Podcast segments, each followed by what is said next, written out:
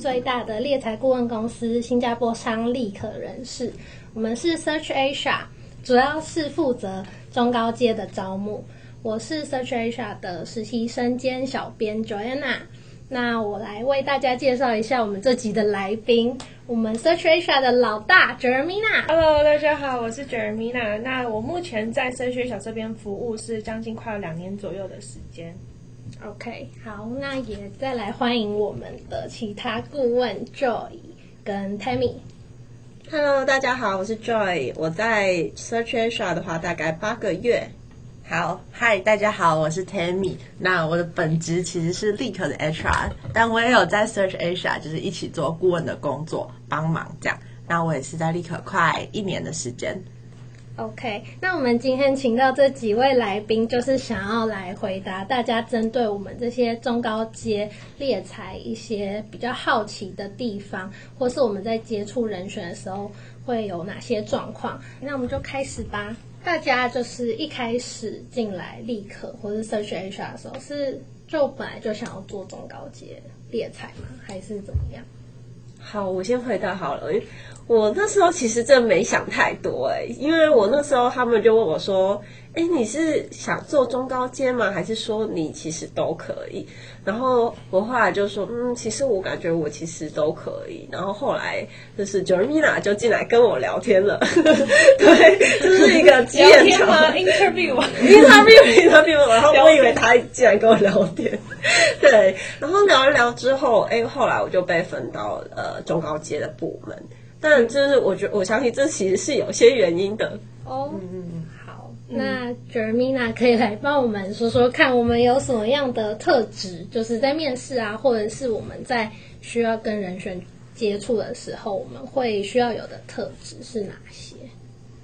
呃，其实如果你来面试的话，一开始我会先请你做一个人格测验，然后会根据那个测验的结果来判断说，哎，你可能适合哪一组？嗯。然后那个时候我会进去见 Joy，应该就是他的测验有显示说，哎，可能他，呃，在人格特质方面，在这种对上的沟通，然后在面对可能比较中高阶的主管的时候是不会害怕的，因为这个其实是我们这边还蛮，我觉得啊，Search Asia 的 consultant 蛮注重的一个特质，就是当你在面对这些年纪比你大很多，然后比你资深的主管，你不可以害怕面对他们的问题。嗯，对，所以我觉得，嗯、呃，那个时候的话，也是看到可能 Joy 的测验结果上面有一些比较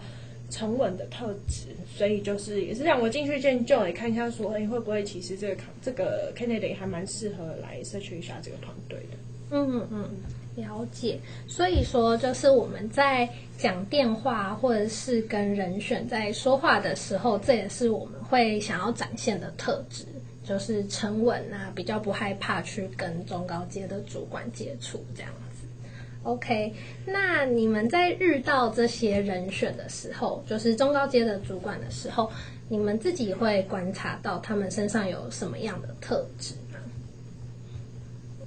嗯，我我自己其实跟这么多就是 C level 的人接触之后，我发现其实呃中高阶的人选其实他们都还蛮有那种。呃，还蛮愿意去教你的这种特质，因为，嗯，对于他们来说，他们其实应该也蛮多管理经验了嘛。因为我们这边可能都会接触到十年以上、二十年以上的这种呃 level 的主管，那他们在过去的经验中也常常需要去带他们的部属，所以其实他们。呃，即使是面对我们这种呃，可能刚入行没有很久的 consultant 的话，他们还是蛮愿意去 share 一些他们在工作上面的经历啊，还有像是呃，可能一些产业的知识啊，我们也是透过这个过程中去慢慢累积我们自己的一些产业经验。那这样子就是在自己增加自己的产业经验上面，如果碰到人选还是讲的比较难的问题。可能比较专业的一些问题的时候，该怎么回应？嗯，嗯，其实我自己就是在面对中高阶的人选，如果遇到一些可能客户没有给到那么足够的资讯量的时候，呃，那我其实是觉得就是换个方式和人选去做说明，就说，哎，可能我们刚跟客户做接触啊，客户也是新开这个职缺，或者是客户也是想要先 approach 呃越多人选，然后看看每个人选目前的状况等等，那再有利于他们去做呃可能针对这个职位。他们也需求的一些判断等等，那我觉得人选其实都是会接受，嗯，而且这些中高阶人选在跟我们接触的过程中，我自己也不是觉得他们一定就是想要得到一些特定的答案，就是蛮多会去跟 hunter 做接触的人选，其实也听得出来他们是想要交个朋友吧，或者是了解一下就是现在市场上的状况等等，所以我觉得问题的答案不是那么的重要，那更重要的是你自己如何去做应对，那可能也回归到之前前一题，就是 search 顾问的特质就是你要如何听得懂他在说什么，嗯、然后可能也是顺着他的话，就是一起去聊下去。嗯嗯嗯嗯，了解。那你们是就是在这样子的通话当中，因为有刚刚有提到，像是中高阶人选，他们其实有时候跟你通话，可能是想跟你交交朋友，然后或者是了解一下市场的状况。那你们有什么 paper 就是可以跟他们比较拉近距离？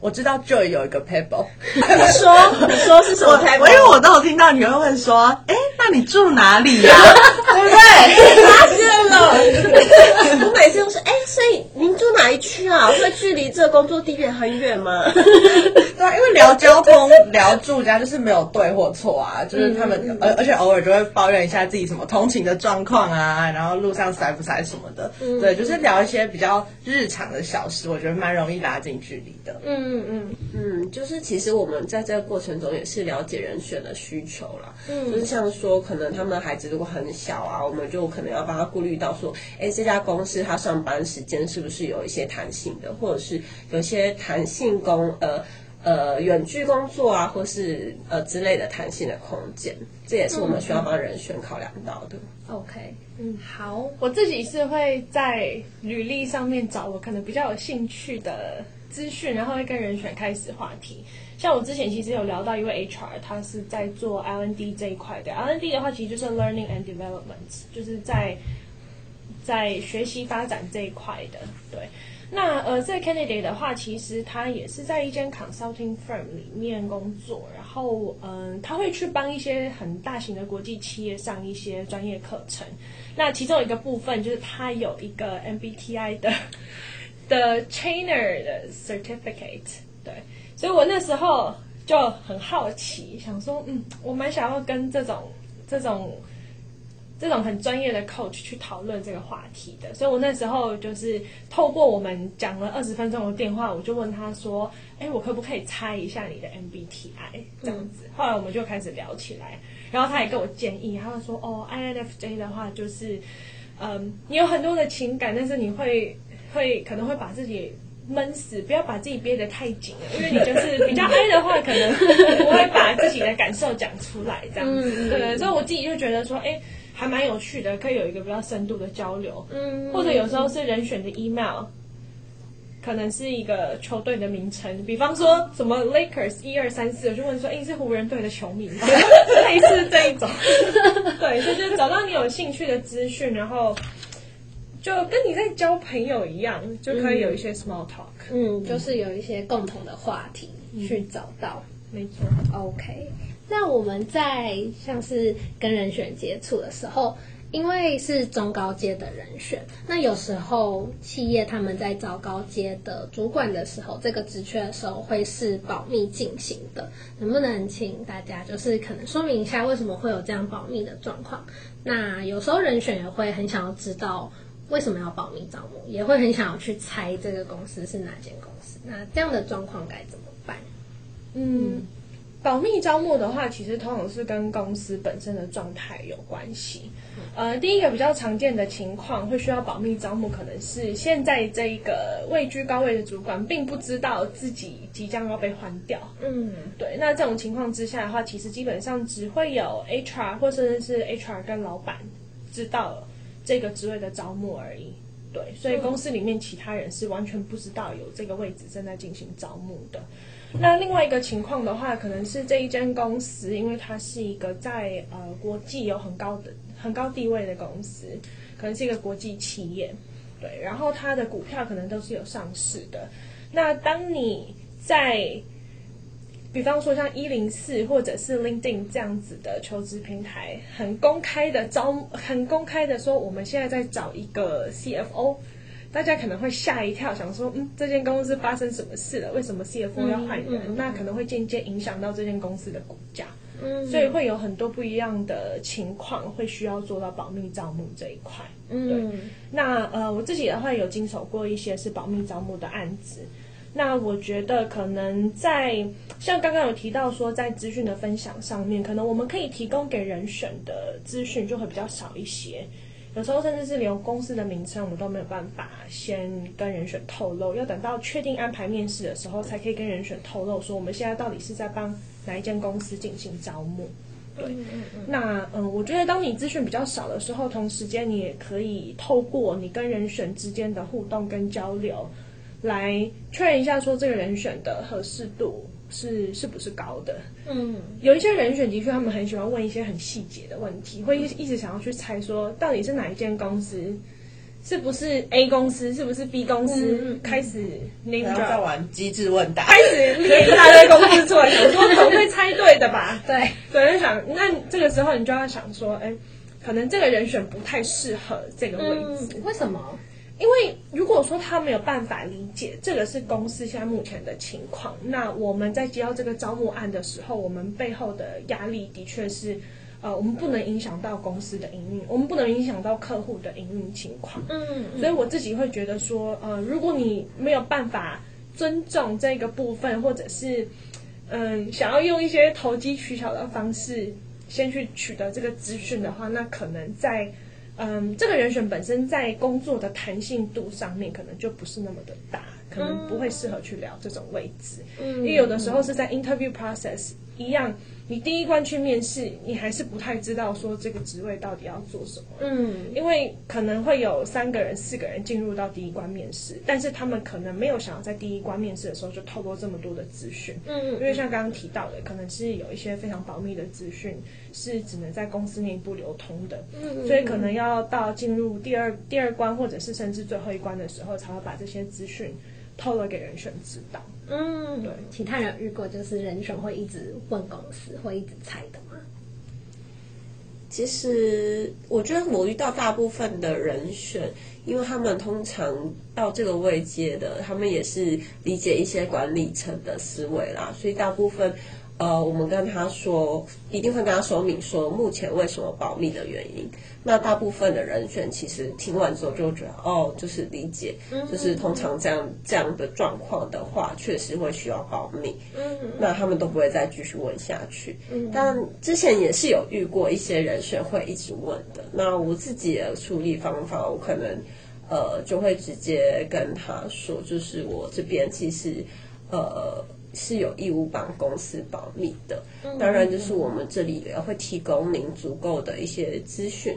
可能不是直接可能可以对应到这家公司，但是呃，包括可能公司的规模，我也会提供给他参考，这样子让他来评估说，哎，这个机会是不是一个值得尝试的机会？嗯，了解，就是提供说跟他工作上面比较有关的内容，让他去评估自己适不适合。对，就是我也会跟他讲说，哦，我为什么觉得你适合？嗯嗯嗯。好，那刚刚提到的，其实就是说我们会碰到人选可能会比较有疑问，会一直追问的地方。那现在有另外一个反过来的问题是，我们会需要去问人选，而且是有一点点私密，而且会有一点点就是有人会比较不愿意透露的，就是薪水的部分。那如果人选是比较不愿意去透露的时候，你们是怎么做的？嗯，其实会遇到，我不会说全部的人选都是这样，但十个里面可能有一个或者是两个人选，的确他们不愿意透露现在目前薪资的情况。嗯，那每个人选其实，我觉得，我觉得有没有办法问到那个数字，倒不是最重要的，最重要的是你要知道为什么他现在不想要透露，嗯，是不是他现在在这间公司的薪资水平很明显的高于同产业的其他公司，嗯，那他担心说，哎，当我们把这个资讯交给 HR 的时候，其实，呃，客户会觉得，哦、呃，这个人太贵了，我们不想要约这个贵贵的 candidate 面试，那可能他就会错失一个很不错的机会。所以有一些情况之下，其实呃，人选是不会希望透露他现在目前的薪资。嗯、那我自己的话是，即使人选我问了第一次，他不愿意透露，我还是会再问第二次。但我问的方式可能是比较引导性的，就会问说：哦，那呃，如果说这个职位他目前开出来的 budget 可能是在年薪两百万左右，你觉得这跟你现在的这个？呃，现在目前薪资水平的情况，或者是你未来在做转换的时候，这个薪水的数字会是符合你期望的吗？嗯嗯嗯。那他可能有时候他们就会讲一个很相近的数字，可能就会说，呃，我现在其实是高于这个一点点啦，大概可能二点二、二点三左右，你自己就讲出来。一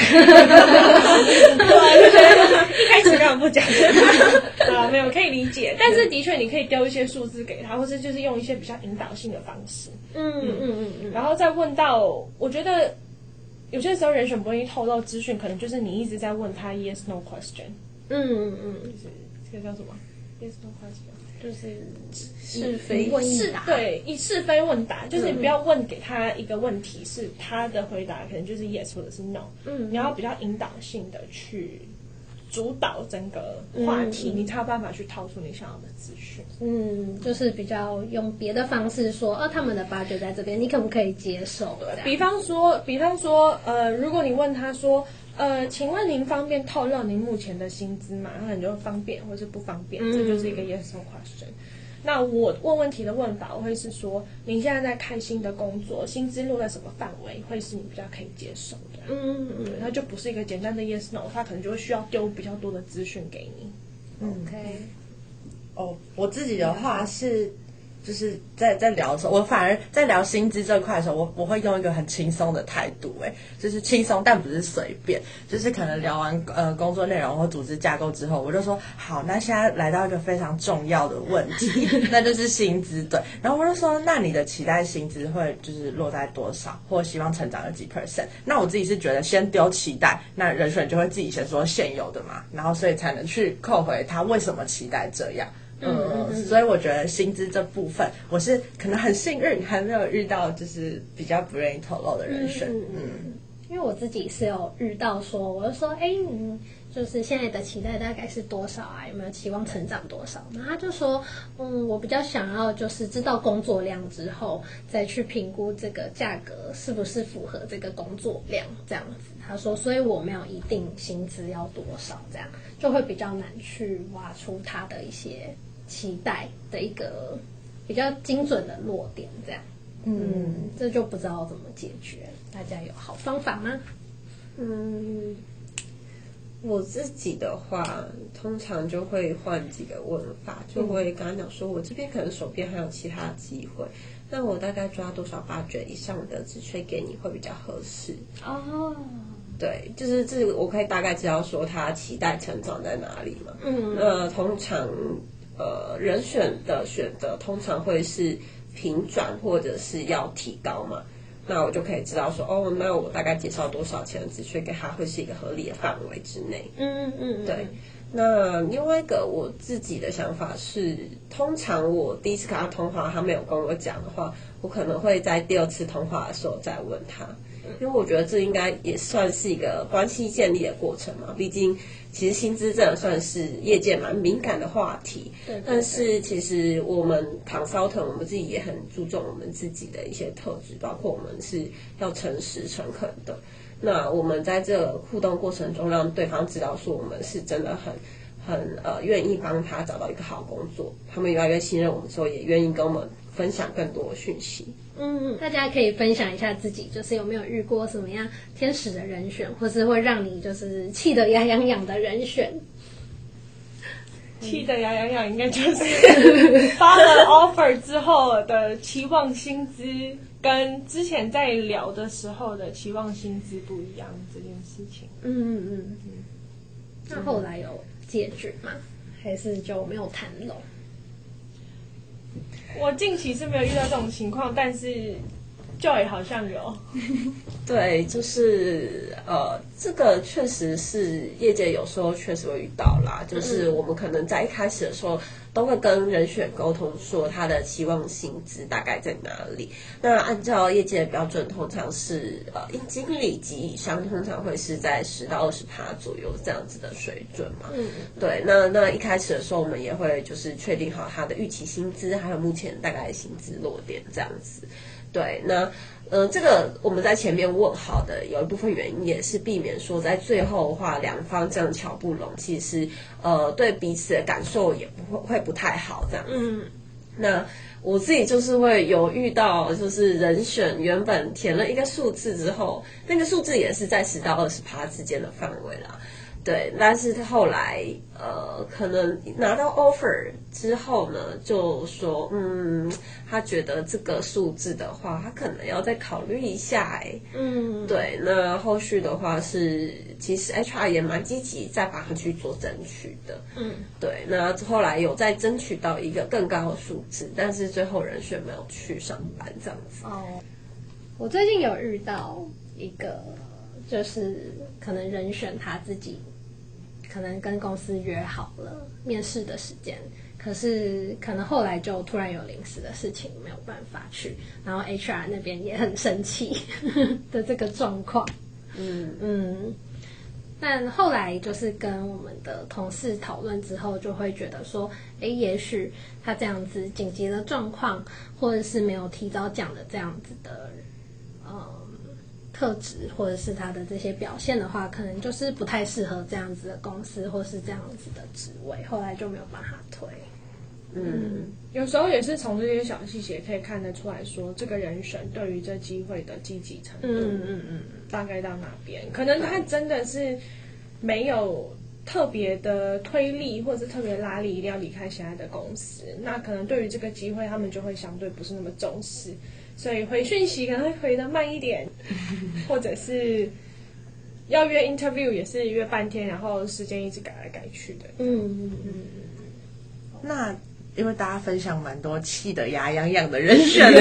我我自己是想，就是对我来说啦，就是天使人选的部分好了。我觉得呃，应该不是说他的资历有多好之类，或者是他最后到底有没有拿到 offer。对我来说，天使人选是配合度很高的人选。对，就是可能呃，有时候和他要一些呃资料啊，然后或是安排面试时间等等，然后那些呃回复都是都是很很快速、很及时，然后有表现出他的诚意跟积极度的。嗯，嗯我觉得就是是很好的人选啦，就不管最后结果怎么样。嗯嗯，确实是。呃，我觉得 Tammy 讲这个点还蛮重要的。我觉得其实我后来观察到，就是除了你可能在工作技能上面很合适之外，还有像是你的人格特质和你的积极度这件事情，完全会被在面试的过程中考量进去。嗯，对，因为我自己就是有遇到那种，就是他技能上面就是算算符合，但是他态度，呃，他说没有百分之百符合，大概可能符合大概七成左右而已。但是他嫉妒嫉妒超级高，然后 HR 就说：“嗯、好，我帮他，嗯，我帮他推。” Tammy 刚刚，Tammy 刚刚那一段前面开头那一段，既然我们都已经分享过这么多呃难难缠的人选了，我以为还要说，还是我们现在分享一下难搞的客户，是好的人选哦，有一个 happy ending。哎，那大家想听客户的部分吗？真的话告诉我们，我们下次就录一集。对，我们下次对各种客户的八卦消息没有啦。